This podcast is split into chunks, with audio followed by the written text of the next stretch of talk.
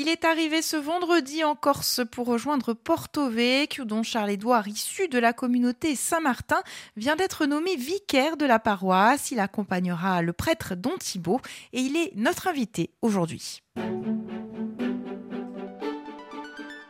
RCF Courtica, Laetitia Pietri. Don Charles-Édouard, bonjour. Bonjour. Merci d'être là. Alors, vous appartenez à la communauté Saint-Martin. Tout à fait. Vous avez été nommé euh, vicaire, hein, donc vous allez rejoindre Porto Vecchio. Un mot justement sur votre mission. Comment l'envisagez-vous? Quel sera votre rôle? Eh bien, mon rôle comme, euh, comme vicaire, c'est d'être euh, l'adjoint du curé voilà, Don Thibault, qui arrivé avec euh, toute l'équipe euh, en septembre dernier. C'est la première fois que la communauté Saint-Martin euh, mettait le, pied en Corse. et moi, je l'ai rejoint un peu en cours de route parce qu'il fallait que je, je, termine mes études.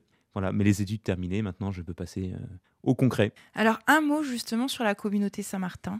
La communauté Saint-Martin, c'est une communauté de, de prêtres et de diacres qui a été fondée en 1976 par un prêtre de Tours d'où le nom de Saint-Martin d'ailleurs, et euh, qui a commencé en Italie. C'est pour ça qu'on nous appelle euh, Don quelque chose, euh, un peu comme faisaient les Italiens, font toujours les Italiens d'ailleurs, et qui a fini par grossir. Et maintenant, nous sommes installés en Mayenne, entre la Bretagne et la Normandie, avec une centaine de séminaristes en formation. Alors vous venez euh, d'arriver en Corse. Est-ce que vous avez un petit peu, euh, est-ce que vous connaissez un petit peu la Corse, euh, la manière de vivre la foi ici? Alors j'étais venu en septembre dernier pour faire l'installation du, curé. Donc j'ai eu l'occasion d'avoir un petit aperçu qui m'a qui m'a ravi. mais je pense que j'ai encore beaucoup de choses à découvrir. Mais ce qui m'a le plus impressionné, c'est l'ouverture des gens et l'accueil qu'on a reçu. Les gens nous arrêtaient dans la rue, on discutait facilement. Il y a un rapport humain qui est beau et je pense que, je pense que j'ai encore beaucoup à découvrir dans ce domaine-là. Enfin, quelles seront justement vos priorités dans votre mission? Ma priorité euh, dans ma mission, eh bien, ce sera euh,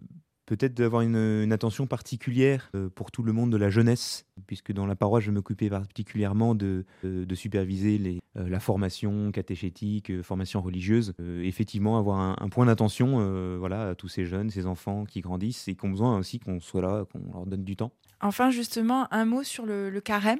On va bientôt entrer en carême. Bah, le carême, euh, voilà, c'est un temps de, de, conversion, c'est-à-dire que souvent on le voit sous l'aspect de la pénitence, euh, une pénitence douloureuse, donc triste, alors qu'au contraire, c'est en fait c'est un chemin de joie même si bah, ça coûte toujours un peu parce que euh, on se remet en question. Et bah, je trouve que c'est un beau moment pour arriver euh, ici, euh, de commencer un nouveau ministère, puisque justement bah, c'est l'occasion de, remettre les choses à plat et de trouver un, nouveau départ pour arriver au jour de, Pâques, la, résurrection, avec quelque chose qui a changé. Donc je, je, le souhaite pour mes, pour mes paroissiens comme je le souhaite pour moi. Merci, don Charles-Édouard, d'avoir été avec nous. Je vous en prie.